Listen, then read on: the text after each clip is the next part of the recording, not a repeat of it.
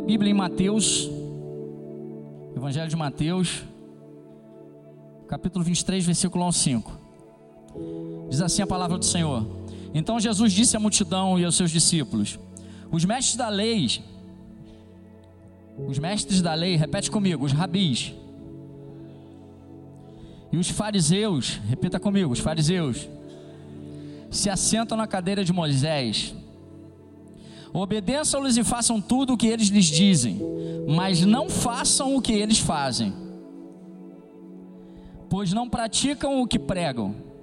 Eles atam fardos pesados e os colocam sobre os ombros dos homens, mas eles mesmos não estão dispostos a levantar um só dedo para movê-los. Tudo o que fazem é para serem vistos pelos homens. Pai, obrigado, Senhor, pela tua palavra, obrigado por tudo que nós já vimos, ouvimos e sentimos nesse lugar. Obrigado porque o Senhor tem liberdade no nosso meio. Que nesse momento o seu Espírito Santo, Senhor, possa tomar as mentes e os corações presentes aqui. E que tudo que o Senhor separou para essas pessoas nessa noite possa ser transbordado sobre elas de uma maneira sobrenatural. Nós repreendemos todo espírito roubador da palavra, todo cansaço, toda distração. Sai agora na autoridade no nome de Jesus e que prevaleça o teu espírito nesse lugar. Em nome de Jesus, amém. Na época de Jesus, os fariseus e os rabis, ou mestres da lei, rabi em hebraico significa meu mestre, meu senhor. Eles criaram uma tradição que dizia ser preciso colocar cercas ao redor da lei, para impedir que o povo saísse dos seus limites. A lei que eles se referiram era a lei mosaica, a lei de Deus, os mandamentos do Senhor, amém? A preocupação deles era até legal, era bacana, era genuína. Porque num primeiro momento, quando você fala que você está criando métodos para colocar uma cerca ao redor da lei de Deus, o que passa na nossa cabeça no primeiro momento é o que? Proteção para o povo, amém? Para que continue seguindo os mandamentos. E essa preocupação era muito genuína, porque se a gente voltar lá atrás, na época da libertação do povo do Egito, lá no Êxodo, por causa da infidelidade e desobediência daquele povo, às leis de Deus, foi que aquele povo e uma geração quase inteira foi impedida de entrar na terra prometida. Posteriormente, suas gerações futuras foram parar algumas vezes em cativeiros e exílios. A gente tem alguns ao longo da Bíblia, debaixo de julgo de domínio de outras nações.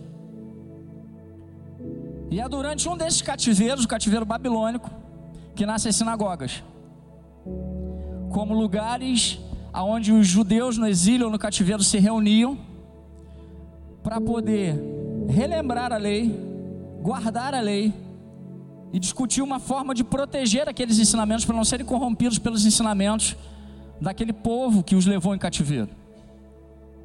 E é nesse momento, nesse contexto, dentro do cativeiro babilônico, que se inicia um movimento de resgate à fidelidade à lei, que vai resultar na origem de grupos ou partidos defensores da lei e responsáveis por fazer o povo seguir a lei, os mandamentos do Senhor.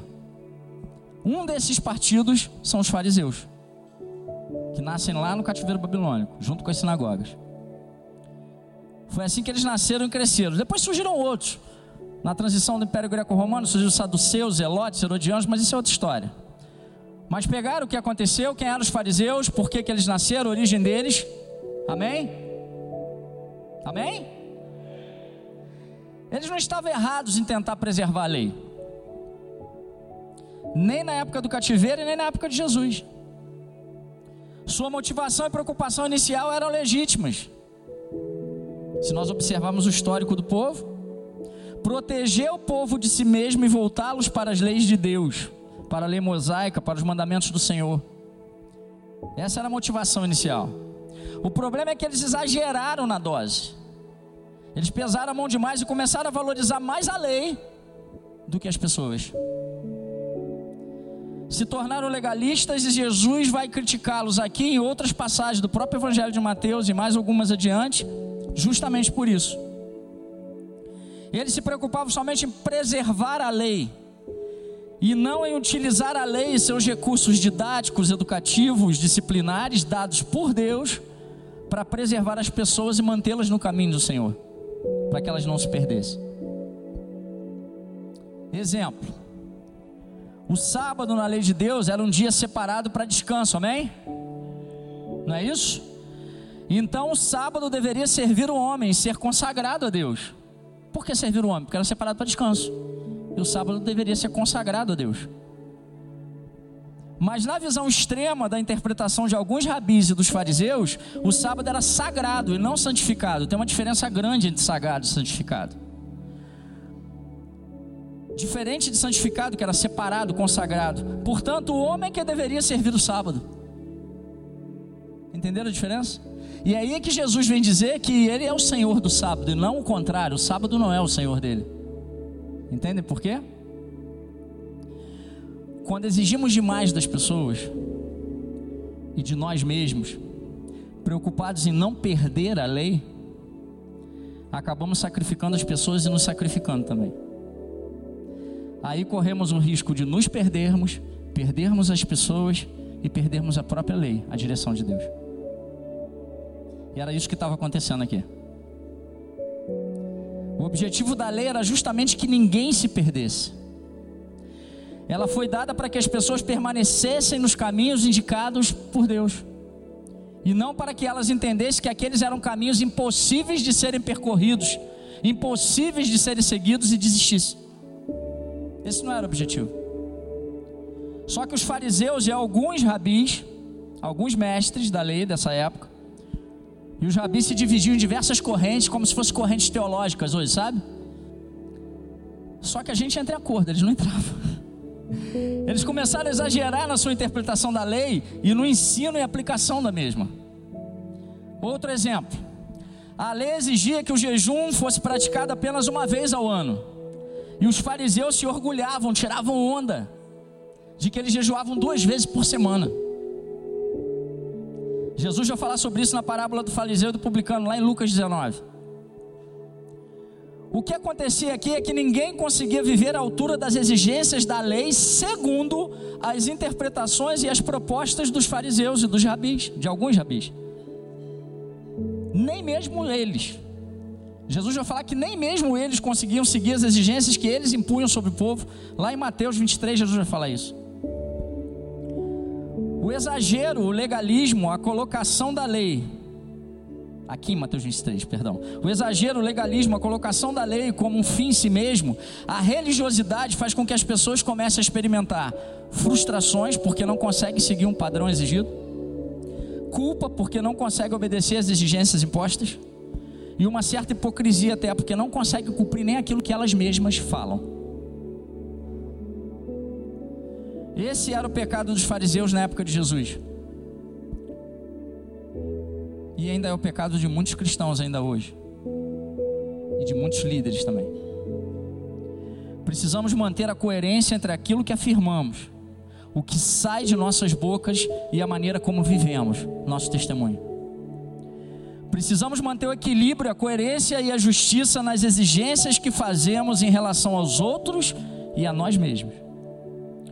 Nós devemos praticar a justiça e sermos agentes de transformação social, política e até religiosa.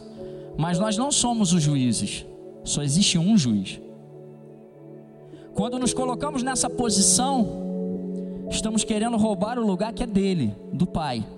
E eu já vi essa história antes, com Lúcifer. Por isso, várias pessoas estão cansadas, sobrecarregadas e pensando em desistir.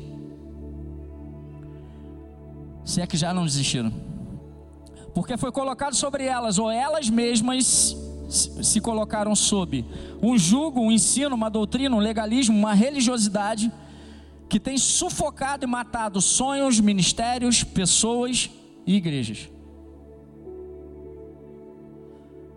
E eu quero compartilhar com vocês algumas lições que eu tirei desse texto com o Espírito Santo. Em nome de Jesus, se você chegou aqui embaixo ou já passou por baixo de algum jugo desse, vai cair hoje na autoridade do Senhor. Se tem algo que ainda te pede de fluir com Deus, vai ficar aqui hoje na autoridade do nome de Jesus. Algumas lições que o Espírito Santo nos apresenta nesse texto. Está pesado? Está cansado? Está se sentindo exausto? Talvez seja porque você está carregando um peso que não é seu, colocado sobre você. Você tem sido guiado pela palavra de Deus revelada a você? Responda aí para você mesmo. Você tem sido guiado pela palavra de Deus revelada a você? Você tem sido guiado pelo Espírito Santo de Deus? Que está em você quando você recebe Jesus como Senhor e Salvador da tua vida? Ou você tem sido guiado pelos ensinamentos, doutrinas e modos de pensar de outras pessoas? Você tem se contentado em viver com o que o outro aprendeu e te passa com as experiências dos outros? Ou tem buscado suas próprias experiências com Deus? Se você tem se contentado em viver da experiência dos outros, esse não é um combustível suficiente para você seguir adiante. E talvez por isso você esteja se sentindo cansado e pesado. Tudo o que você precisa para andar segundo os ensinamentos, segundo a lei, os mandamentos do Senhor, e pela graça salvadora de Jesus, queridos, está aqui, ó. Palavra de Deus. Nós precisamos mergulhar na palavra do Senhor. Ela é revelada a você todos os dias. Isso não é um privilégio dos pregadores, dos pastores. Você tem livre acesso ao Pai. Jesus trouxe isso para você. Leitura da Bíblia, oração, aprender sobre Ele ouvir Ele, falar com Ele, ter intimidade com Ele. Nós não negociamos com o pecado. Entenda. Se a Bíblia diz que é pecado, nós ensinamos que é. A gente ensina isso aqui no Visão, a gente prega sobre isso aqui.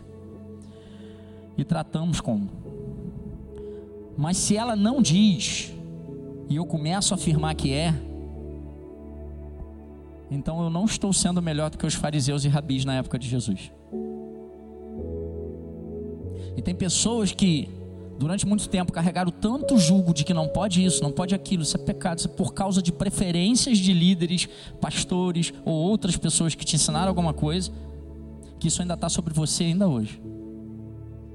E aí você não consegue fluir. Precisamos encontrar a justa medida, e ela está na graça, no amor, no perdão e na misericórdia. E tudo isso vem de Deus, é dom gratuito para a tua vida. Estes devem ser os frutos da lei. A lei deve ser viva e frutífera, ou então será somente um conjunto de regras do que eu posso ou não posso fazer.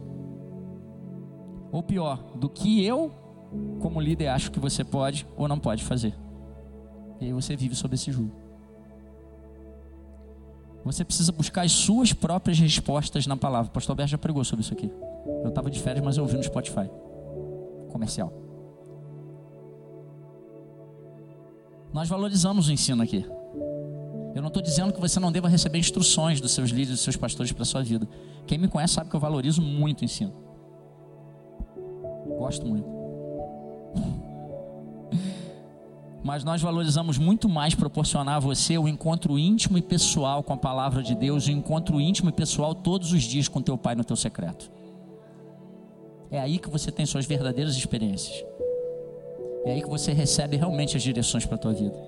Do que você pode ou não pode, do que você deve ou não deve. Como filho. Como filho. O véu já se rasgou, querido. Você tem livre acesso ao Pai. Então para de tentar costurar o véu com aquilo que te ensinaram um dia e colocaram sobre você. Já rasgou.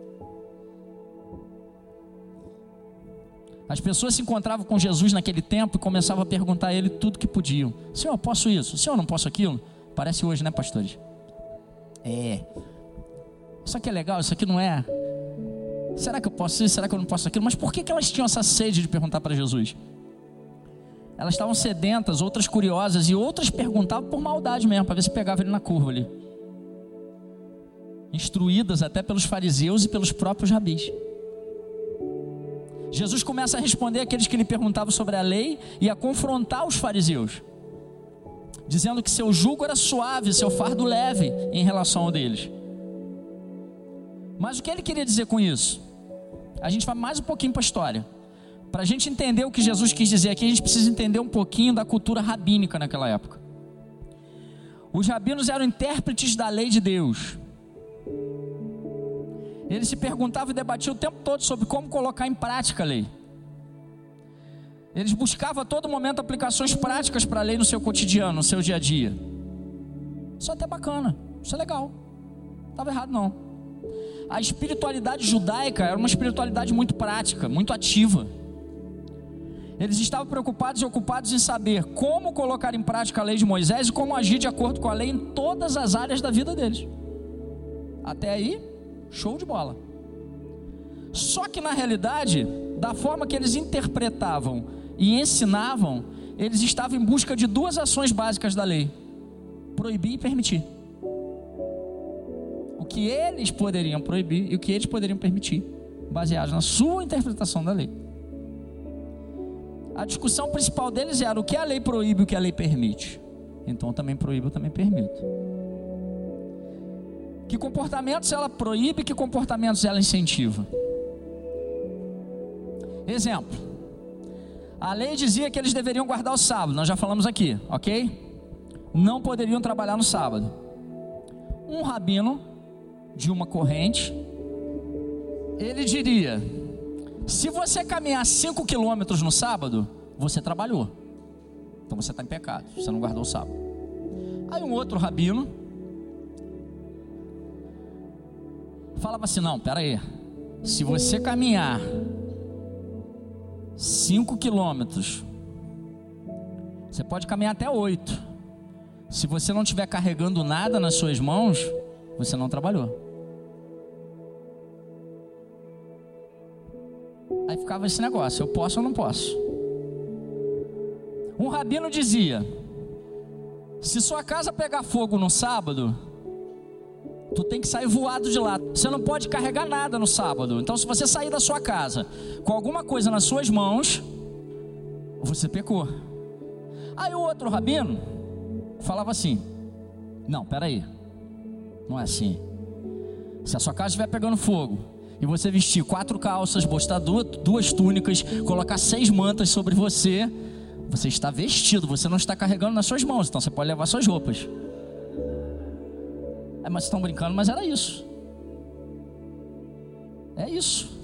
Ou seja, as discussões dos rabinos eram intensas, extensas, às vezes duravam semanas, meses, até eles fecharem questão sobre alguma coisa, né? E às vezes não fechavam. E aí as correntes se dividiam. E aí o povo ficava, para onde eu vou? Só que eles também eram muito apegados às suas interpretações pessoais e convenientes da lei. Igual o exemplo que eu dei aqui do pega-fogo. É como se hoje eu fosse um rabi e chegasse para vocês e utilizasse a minha interpretação do texto de Levítico 19. E só porque eu não tenho tatuagem e não gosto, isso é um exemplo, tá, gente? Eu falasse assim: tatuagem é pecado. eu estou fazendo uma interpretação conveniente ao que eu penso, não a interpretação bíblica correta, porque não é. Se tiver dúvida, depois a gente conversa, mas não é isso que a Bíblia fala. Eu estaria utilizando o texto como pretexto, não estaria me aprofundando no contexto para entender o porquê daquela instrução para aquele povo naquela época, dentro daquelas circunstâncias e para ensinar corretamente algo relevante hoje para a igreja. Entenderam a diferença? Amém? Quem está comigo fala amém bem forte. E esse conjunto de interpretações dos rabis, essa variedade de corrente, era chamado de o jugo do rabino. É por isso que Jesus vai falar sobre o jugo. O jugo era o ensino, era doutrina. E havia uma diferença entre os jugos de cada rabino. As pessoas que seguiam os rabinos se colocavam embaixo de seu jugo de seu ensino, de suas interpretações da lei. Haviam dois rabinos mais famosos na época de Jesus, Shammai e Hilel. Hilel era mais flexível e Shammai era mais conservador, um pouquinho mais rigoroso. E nesse contexto do texto que a gente acabou de ler, Jesus já vinha recebendo reconhecimento público como mestre da lei também. Só que ele não era oficialmente reconhecido como rabi, mas o povo já reconhecia ele assim. Quando as pessoas perguntam para Jesus, por exemplo, lá em Mateus 19, em que situação era permitido o divórcio? Elas não perguntam para Jesus se ele concordava com o divórcio ou ele discordava do divórcio, porque o divórcio era permitido na lei. Se ele falasse que discordava do divórcio, ele estava indo contra a lei. Não é isso que se pergunta lá. Se pergunta para Jesus em que situação é permitido o divórcio. Por quê? Porque, embora os rabis, Hilel Shammai, as escolas de Hilel e Shammai, concordassem que o divórcio era legítimo, existia controvérsia sobre a permissão. Hilel, por exemplo, que era mais liberal, ensinava na sua escola e dizia que você poderia se divorciar por qualquer motivo. Então, tipo assim, a mulher não soube passar minha roupa, tchau. Tinha chulé, tchau. Já Chamai dizia não. Não é bem assim. E Jesus praticamente, assim, parafraseando o que Jesus responde lá em Mateus 19, ele fala mais ou menos assim, eu estou parafraseando, tá? Olha, eu sou da escola de Chamal, ou eu concordo com Chamal. Eu creio que o divórcio não deva ocorrer por qualquer motivo. Não é bem assim. Jesus diz que os rabinos têm um jugo, um ensino, uma aplicação para cada parte da lei, mas ele diz que ele também tem um jugo a sua interpretação da lei. No Sermão do Monte, no mesmo Evangelho de Mateus, Jesus diz: Ouvi, Ouvistes o que foi dito. Ele diz: Ouvistes o que foi dito. Dito por quem? Moisés. Eu, porém, vos digo. Ele está dizendo que ele também tem uma interpretação da lei e que eles devem ouvir atentamente a sua interpretação, porque ele é o cumprimento da lei. Agora olha que interessante. Quando o rabino conquistava diante dos outros o direito de interpretar a lei, e os outros rabis ou rabinos diziam que a sua interpretação da lei era aceitável e razoável, dizia-se que aquele rabino havia ganho naquele momento as chaves do céu. E agora ele estava apto a desligar ou ligar, permitir ou proibir. Isso lembra vocês alguma coisa? Por isso que Jesus diz a Pedro, lá, quando ele pergunta: Quem você diz que eu sou? E Pedro reconhece que ele é o Cristo, filho do Deus vivo, dentre outras coisas, entre outras coisas que Jesus diz a Pedro, ele diz: Pedro, eu te dou as chaves dos céus, e tudo que você ligar na terra será ligado no céu, e o que desligares na terra será desligado no céu. Levando em consideração a cultura em que eles estavam inseridos, o que Jesus está dizendo a Pedro é: Você está recebendo de mim a autoridade para proibir e permitir, de acordo com a vontade do meu Pai, que é o seu Pai também. Você está recebendo de mim a incumbência de continuar interpretando a lei de Deus, a lei mosaica, e oferecer ao seu rebanho, que é meu rebanho, aos meus seguidores, os meus discípulos, a referência de uma vida justa.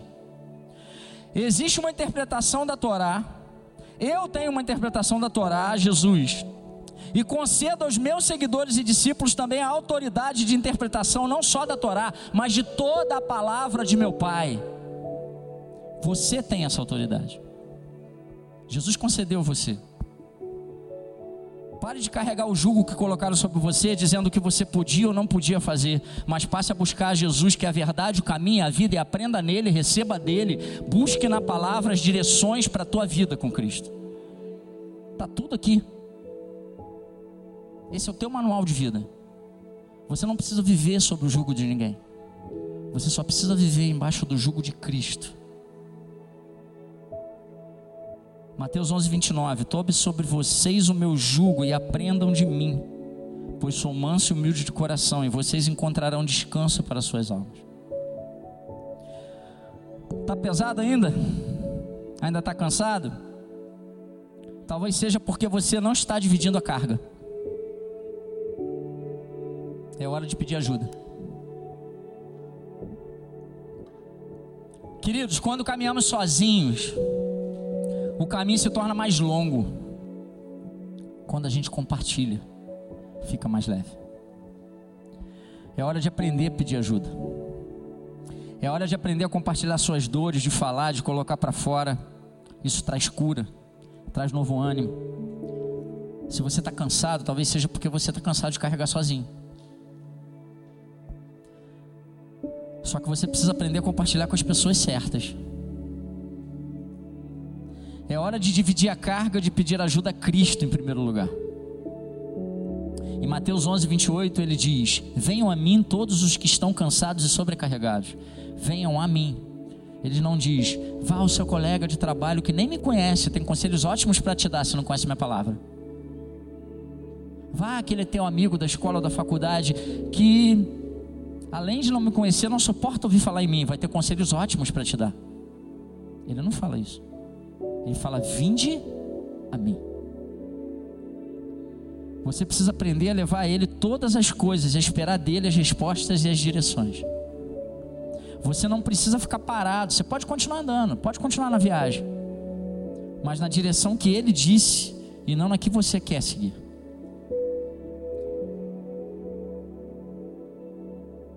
Paulo não parava. Atos vai dizer Paulo indo de um lugar para o outro, e aí o Espírito Santo impedia de seguir num lugar, levava ele para outro. Às vezes vai dizer lá que Satanás impedia ele de prosseguir num lugar e aí o Espírito Santo guiava ele para outro. Mas você não vai ouvir a palavra de Deus falando: Paulo cansou, parou, estacionou e está esperando a direção de Deus.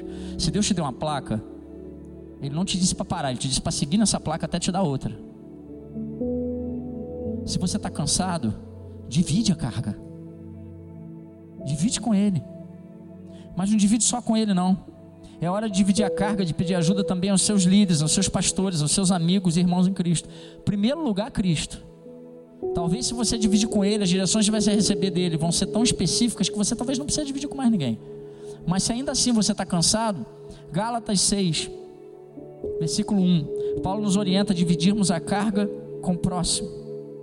Irmão, se alguém for surpreendido em algum pecado, vocês que são espirituais, ou seja, que vivem e são guiados pelo Espírito, por isso que eu falei, cuidado com quem você divide.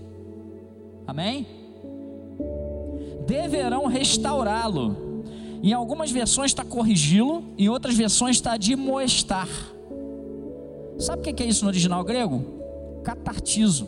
Sabe o que significa? Ajustar um osso fora do lugar. Vocês acham que isso dói? Acho.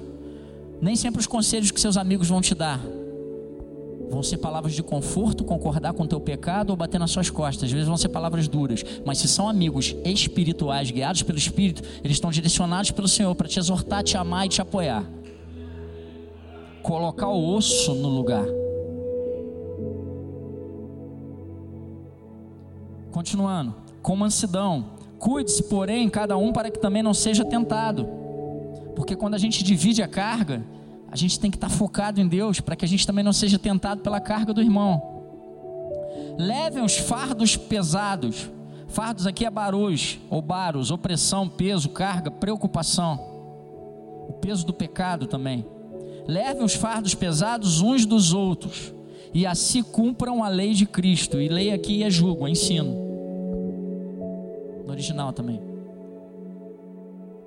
Quando eu divido a minha carga, o meu fardo com alguém que vive no e pelo Espírito, eu ouço conselhos que vão me deixar leve. Mesmo que no primeiro momento pareça ou seja uma exortação. Quando eu divido o meu fardo com aquele que me chama para descansar nele, eu ouço a sua voz, sinto o seu amor, sinto a sua mão me conduzindo de volta com mim. Cristo te chama hoje para dividir com Ele, Ele te chama hoje para voltar para o caminho.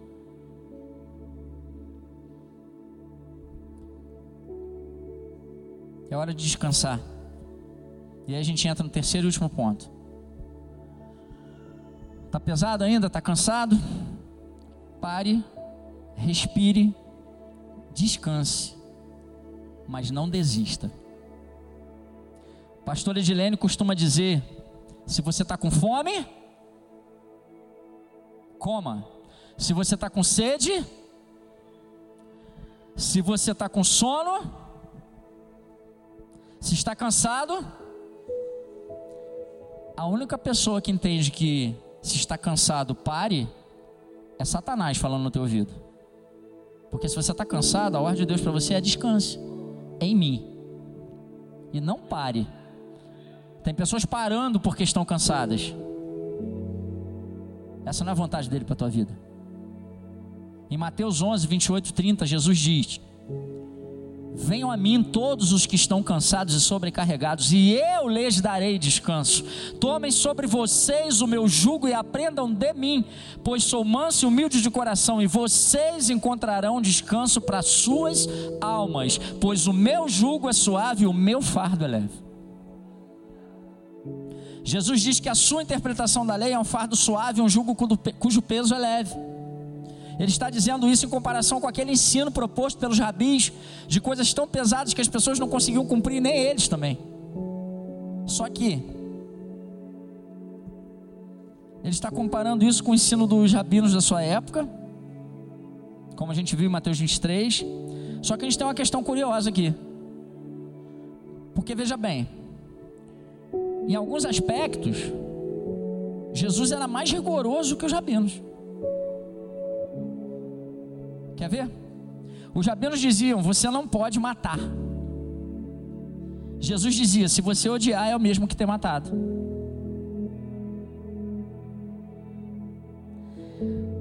Os rabinos diziam: você não pode adulterar. Mas Jesus vem dizer: se você pensar, você já adulterou. Então, peraí.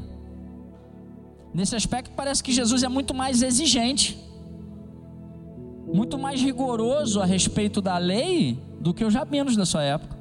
Se a gente for comparar sem analisar e sem pedir direção espírita, é isso que a gente vai encontrar. Então, como nós podemos entender que seu fardo é leve, seu jugo suave, se comparado com o dos rabinos, dos fariseus? Como conciliar o discurso de Jesus com seus ensinamentos diante disso? A relação de Deus conosco, queridos, através de Jesus, não é uma relação baseada na obediência moral, do que eu posso ou não posso fazer. Nós não obedecemos a Deus moralmente, simplesmente no sentido de cumprirmos os seus mandamentos rigorosamente. Não é para isso que nós somos chamados. Nós vivemos no espírito de Cristo e não na moral do Cristo. No espírito de Cristo. Jesus é o perfeito obediente. Nós vivemos revestidos dessa justiça de Cristo, a justiça que não está na lei, justiça que é de fé. Por isso, Paulo vai dizer mais à frente que o fim da lei é Cristo, a justiça de todo aquele que crê. Cristo vai dizer que ele não veio para abolir a lei, ele veio para que a lei se cumprisse nele. Ele vai resumir os mandamentos em dois mandamentos: amar a Deus sobre todas as coisas e ao próximo como a ti. Nós vivemos pela fé, nós vivemos descansando na graça de Deus e na bondade de Deus, o que não significa que estamos dando as costas ou desobedecendo a lei de Deus, seus mandamentos, seus ensinos, mas sim que nos comprometemos com uma vida de justiça como filhos e filhas de Deus que ouve a voz do Pai e não obedece mais por medo, mas obedece por amor. João 14, 21, aquele que tem os meus mandamentos e os guarda, esse é o que me ama, e esse será amado de meu Pai, e eu amarei e me manifestarei a ele.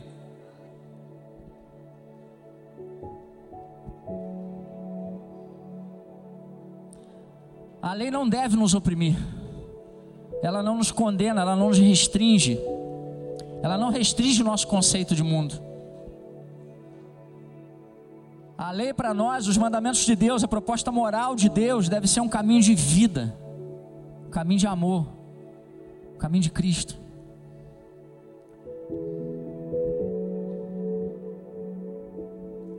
Quando nós entendemos quem nós somos em Deus, nós entendemos que nós não precisamos ser regidos por uma lei. Nós entendemos que nós somos regidos pelo amor do Pai. E é isso que Cristo estava tentando ensinar. Tomem de mim o meu jugo, o meu amor, a minha bondade, a minha graça te basta.